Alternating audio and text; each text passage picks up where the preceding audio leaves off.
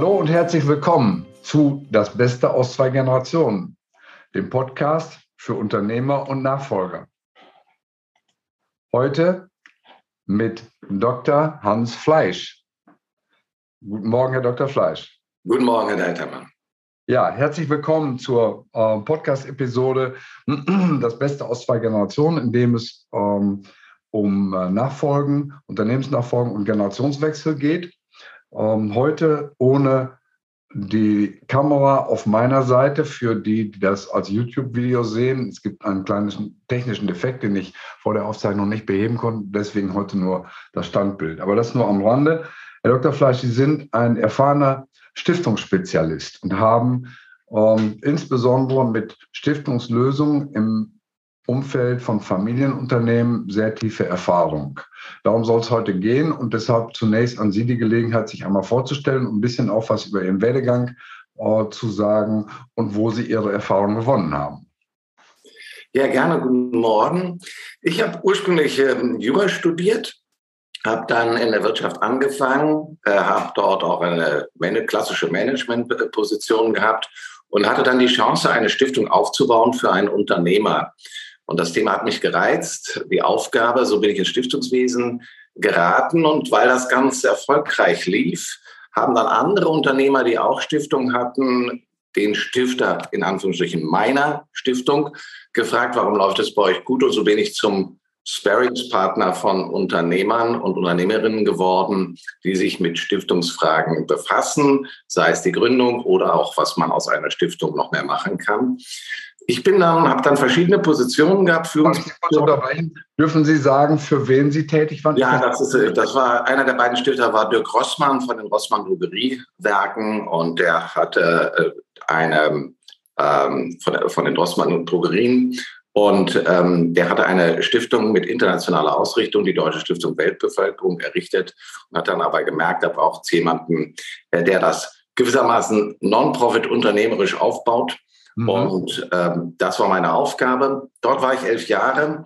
Dann habe ich ein Projekt der Gates Stiftung von Brüssel ausgeleitet. Äh, dann war ich in der Geschäftsleitung der Volkswagen Stiftung eine Zeit lang dort zuständig für Finanzen und Verwaltung und dann lange Zeit Generalsekretär des Bundesverbandes Deutscher Stiftungen. Und seit einigen Jahren bin ich in Stiftungsorganen, wo die Stiftungen als Vermögen ein Unternehmen haben, also wo das eine Nachfolgelösung ist, zum Beispiel bei der Heinz-Trox-Stiftung.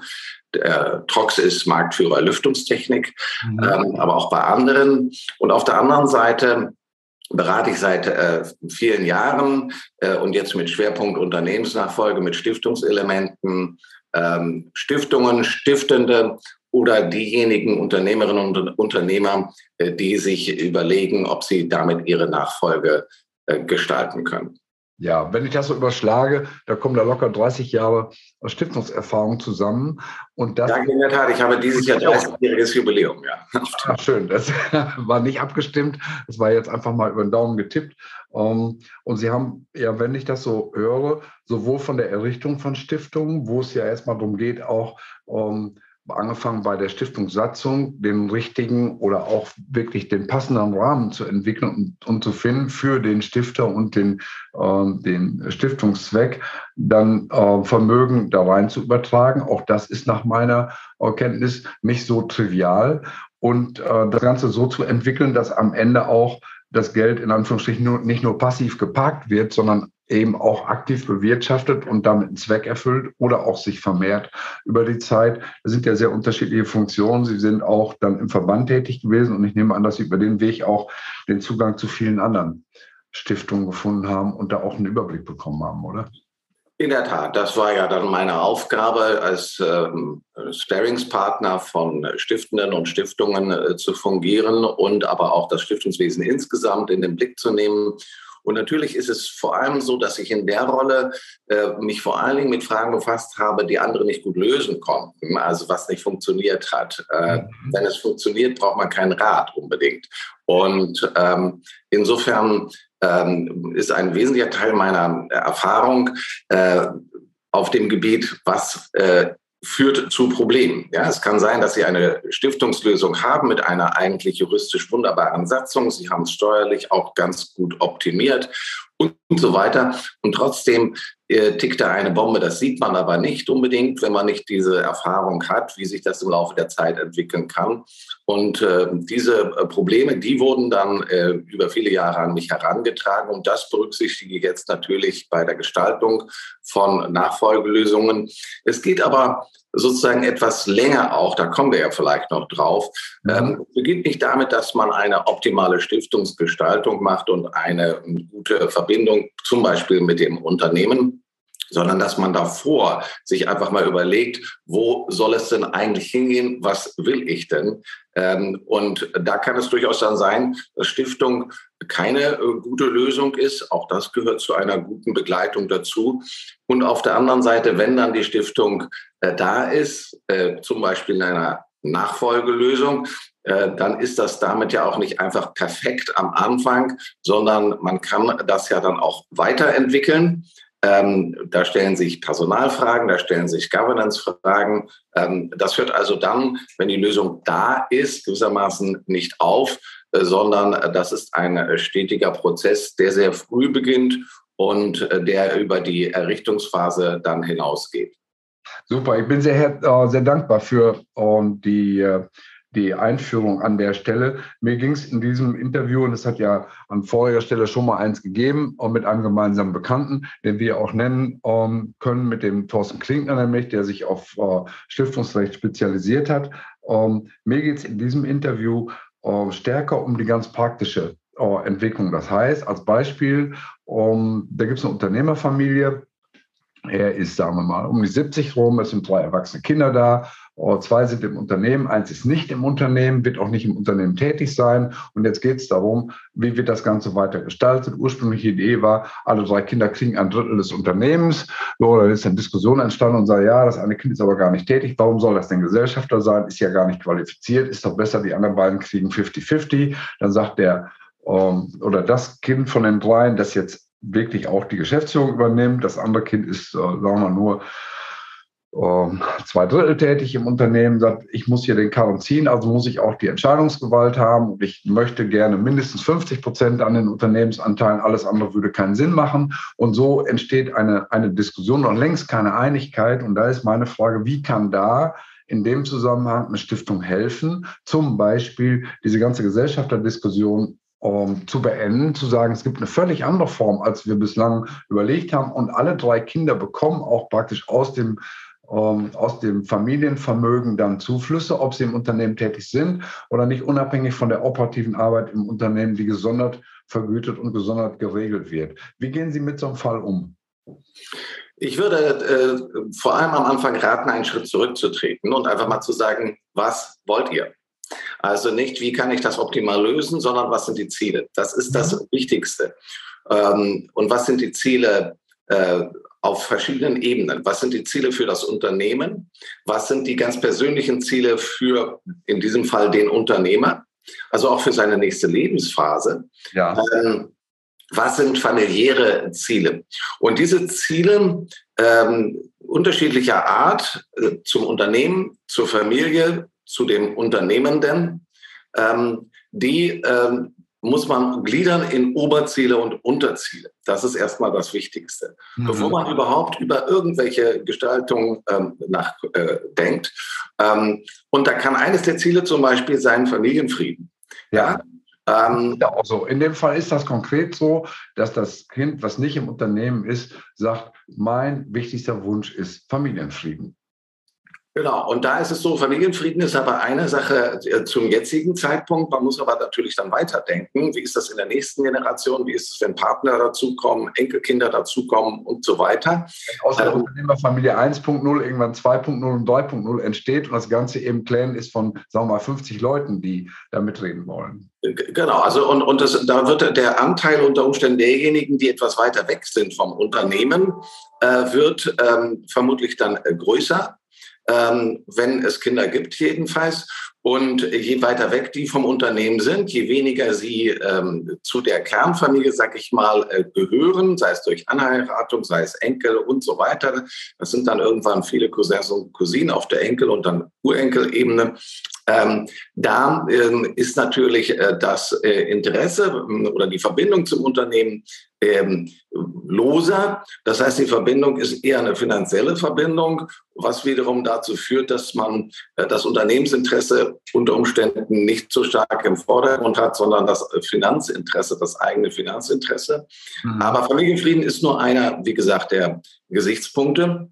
Und es ist ganz wichtig, die wesentlichen Ziele am Anfang, wie gesagt, zu gliedern und dann ähm, anzufangen, ganz breit, äh, welche Optionen äh, gibt es denn eigentlich? Ähm, und sich da ein breites Bild zu machen und die zu beleuchten unter dem Gesichtspunkt der Ziele. Und wie gesagt, ich betone das mit, den, mit der Gliederung der Ziele deshalb, weil ganz oft ähm, steht am Anfang auch der Diskussion, ich möchte bei diesen Übergängen Steuern sparen zum Beispiel. Mhm. Ja, und das ist eben kein Oberziel. Wenn ich es also von der steuerlichen Warte aus äh, diskutiere und gestalte, dann komme ich zu Lösungen unter Umständen, die unternehmerisch und auch für die Familie vielleicht gar nicht vernünftig sind. Genau. Das ist ein Unterziel. Ja. Das Oberziel ist in dem Zusammenhang, ich möchte die Nachhaltigkeit des Unternehmens des äh, Lebenswerks äh, des Unternehmerischen möchte ich ähm, gestalten. Das könnte so ein oder erhalten.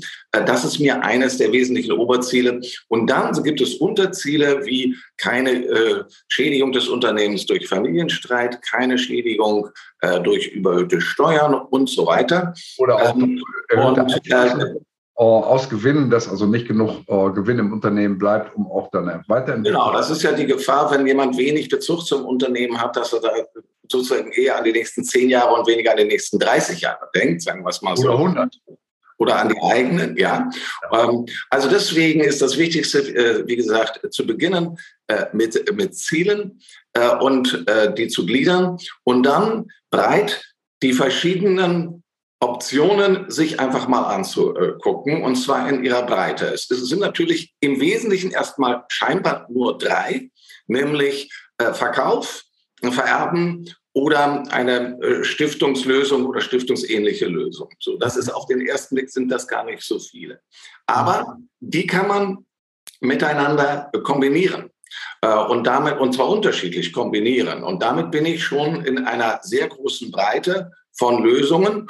Und das ist sozusagen der nächste Schritt, dass man eben sagt, unter dem Gesichtspunkt meiner Ziele, es können auch noch weitere sein. Zum Beispiel, ich möchte gerne gewährleisten, dass das Unternehmen weiterhin bestimmten Werten verpflichtet ist. Ja? Mhm. Dass nicht aus einer ökologisch orientierten Unternehmung äh, plötzlich etwas wird, äh, wo ich mich schämen muss ähm, äh, unter diesem Gesichtspunkt.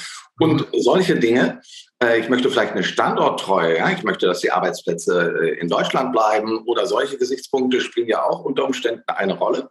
Mhm. Äh, ich möchte vielleicht auch was für die Mitarbeiter tun bei der Gelegenheit, meine soziale Verantwortung ähm, äh, dort mit ähm, ähm, gewährleisten. Ähm, und äh, wenn ich also die Ziele geklärt habe und dann im äh, zweiten Schritt einfach breit gucke über diese verschiedenen Möglichkeiten, die es gibt, und immer aus dem Blickwinkel dieser Ziele, dann kristallisiert sich schon etwas stärker filterartig heraus, was ich in Betracht nehmen könnte. Mhm. Und äh, der nächste Schritt ist dann, äh, dass man ähm, äh, sagt, das, was sozusagen aus der ganz breiten äh, Möglichkeiten äh, aus, dem, aus der Breite der Möglichkeiten äh, in Betracht kommen könnte, dass sich das dann äh, verengt, aber es gibt weiterhin viele Gestaltungsalternativen, dass man dann das sich mal vor Augen führt, wie würde das dann aussehen konkret, wie könnte es aussehen. Mhm. Und dann wiederum diese jetzt etwas stärker konkretisierten Alternativen, ohne dass man sich da festlegt, nochmal genau äh, gemeinsam betrachten, ähm, unter dem Gesichtspunkt der Ziele, was zahlt besser auf das Ziel ein, was gefällt mir aus irgendwelchen Gründen nicht, ähm, was sondere ich aus, um so den Filter gewissermaßen weiter zu verengen und zu sagen, okay, wir kommen Stück für Stück auf ähm, äh, drei Alternativen, die wir jetzt mal näher in Betracht äh, ziehen. Und äh, dann kann man ähm, dort ähm, weiter konkretisieren und äh, Fragen stellen, ähm, die dann schon mehr ins äh, Eingemachte gehen, auch für die Familie. Wie soll die Rolle der Familie sein? Bleiben wir bei Ihrem Beispiel. Da gibt es ja verschiedene Rollen von diesen äh, drei Geschwistern. Zwei sind im Unternehmen, die sollen da bleiben. Ähm, soll das dritte Kind, was nicht im Unternehmen ist, soll das eine Rolle haben in dem äh, Zusammenhang, zum Beispiel auch in der Stiftung? Ähm, sollen die äh, nur Rollen im Unternehmen haben, je nachdem, wie ähm, geeignet sie dafür sind und wie ähm, viel Lust sie haben, dort ähm, zu sein?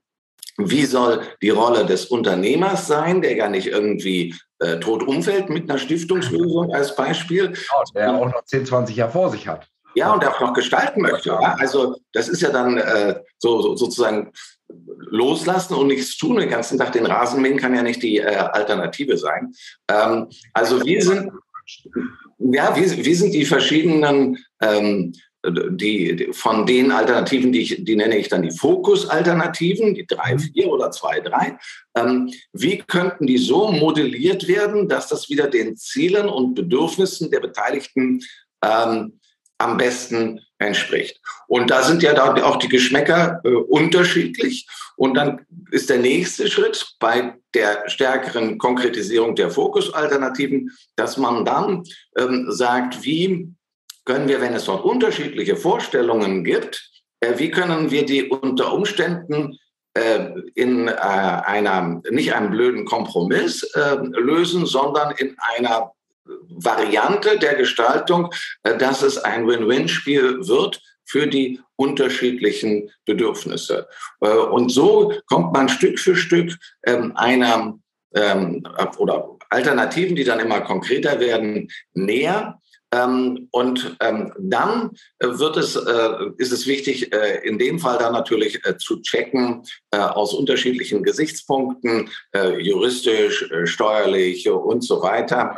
Ähm, was müssen wir dabei beachten, um dort es immer weiter sozusagen in eine ähm, Entscheidungsreife zu bringen? Was ich dabei jetzt nicht gesagt habe, äh, was Sie aber angedeutet haben vorhin, ist, äh, die Frage ist, wann spricht wer mit wem?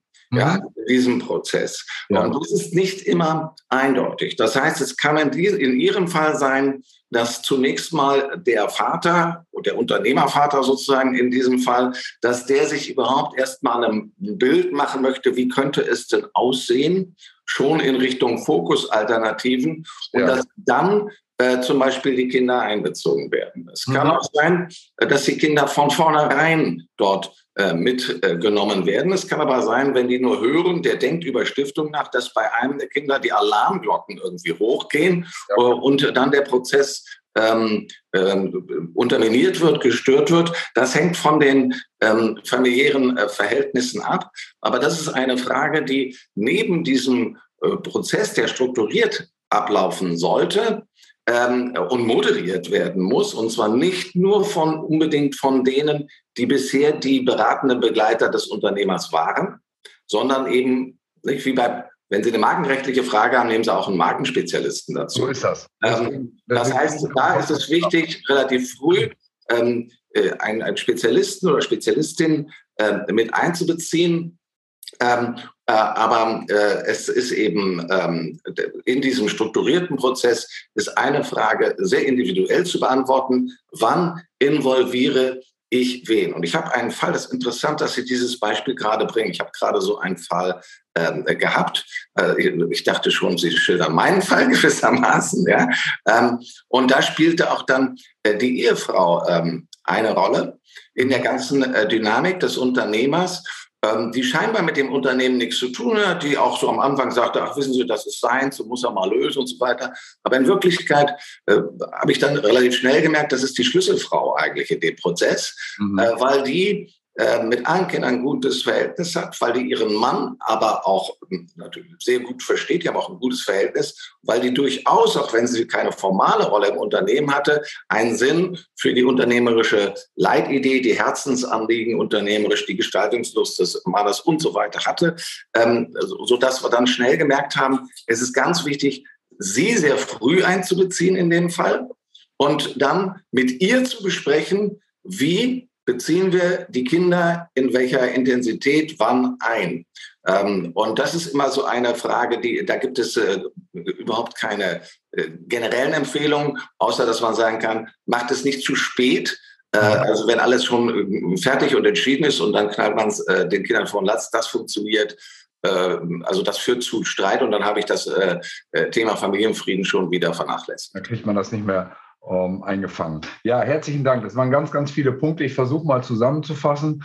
Ähm, ganz kurz, das ähm, hat sich für mich herausgestellt, dass eben ähm, Unternehmensnachfolge mit Stiftungselementen erstmal maßgeschneidert äh, werden müssen, aber auch können, dass da viel mehr Möglichkeiten drin stecken als allgemein bekannt ist, dass es sich lohnt, mit dem Thema auseinanderzusetzen und nicht aufgrund eines Vorurteils oder Mythos das von vornherein abzutun, sondern ähm, sich damit auseinanderzusetzen. Dann habe ich wahrgenommen, es bedarf eines Prozesses, der im Wesentlichen eine gute Kommunikation beinhaltet, wo man festlegt, wer wird wann zu welchem Zeitpunkt mit diesem Thema auch ähm, ja, involviert, mit ins Boot genommen. Die Rolle der Beteiligten, nicht nur Kinder und Vater, sondern auch die Ehefrau haben sie beleuchtet. Auch das ist meine Erfahrung, dass die Ehefrauen oft eine viel stärkere Rolle in der Realität spielen, als vielleicht auf dem Papier, weil sie in keinem Organigramm auftauchen, weil sie vielleicht auch nicht Gesellschafterin sind oder sonst eine offizielle ähm, Funktion bekleiden, sehr wohl aber auf beide Generation, sowohl die abgebende als auch die übernehmende, häufig einen, sehr guten und sehr positiven äh, Einfluss haben. Und dann ähm, haben wir äh, festgestellt, dass eine Stiftung nicht unbedingt eine Unternehmensentwicklung beeinflussen. Äh, ja, dazu müssen wir vielleicht nochmal was sagen. Ja. Sondern eben auch sehr, sehr positiv, vor allen Dingen auch langfristig wirken kann. Und dann äh, haben Sie eben gesagt, äh, steig früh in den Prozess ein. Das gilt natürlich im Wesentlichen für die ähm, Unternehmer, die als Eigentümer Herrscher aller Reußen sind und eben sich Gedanken machen, wann äh, mache ich was in diesem Prozess, nicht bevor es gesundheitlich, altersmäßig eben äh, gar nicht mehr möglich ist, auch einen Entwicklungszeitraum äh, zu nutzen, der dann zu vernünftigen Ergebnissen führt. Da gibt es ja das Beispiel mit Herrn Wörl, ähm, Lufthansa-Anteile, wo jetzt praktisch der, der Testamentsvollstrecker äh, oder das ist, glaube ich, der, der, der Steuerberater äh, gewesen, der praktisch jetzt posthum den Auftrag hat, noch eine Stiftung zu errichten.